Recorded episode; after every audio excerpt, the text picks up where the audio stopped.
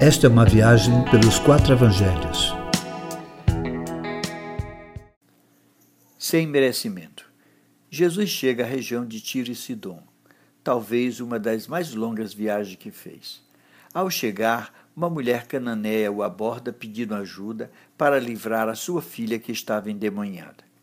Como muitas vezes ainda hoje faz, Jesus não responde, mas também não se incomoda com os gritos da mulher. Gritos, sofrimentos, nem sempre movem Jesus imediatamente. Ele sabe a sua hora. Ele ouve sim nossas orações, mas elas não têm poder de convencimento a fim de que ele se mova para responder quando queremos.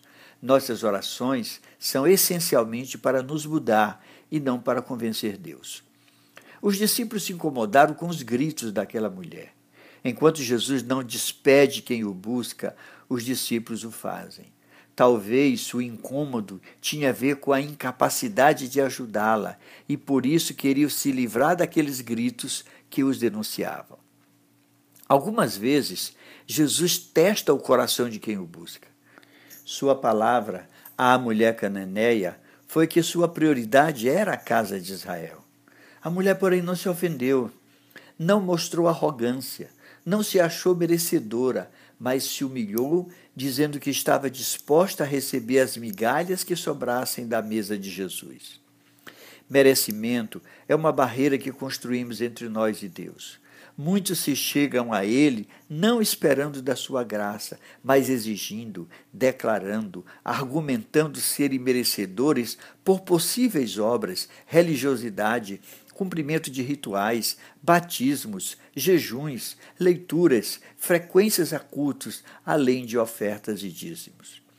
Nada que façamos ou não façamos nos torna merecedores ou não merecedores da graça de Deus. A meritocracia não serve para o nosso sistema e muito menos no reino de Deus.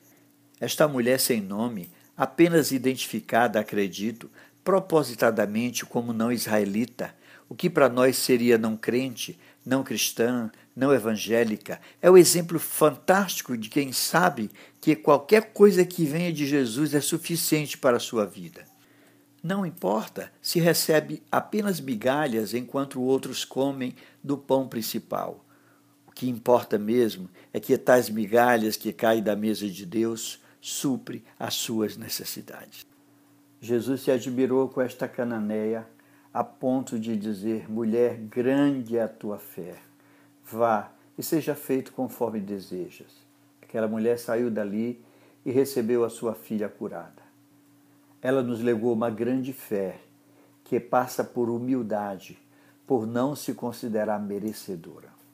Deus é bom e tudo que vem dele é por sua graça e não por merecimento. É desse jeito.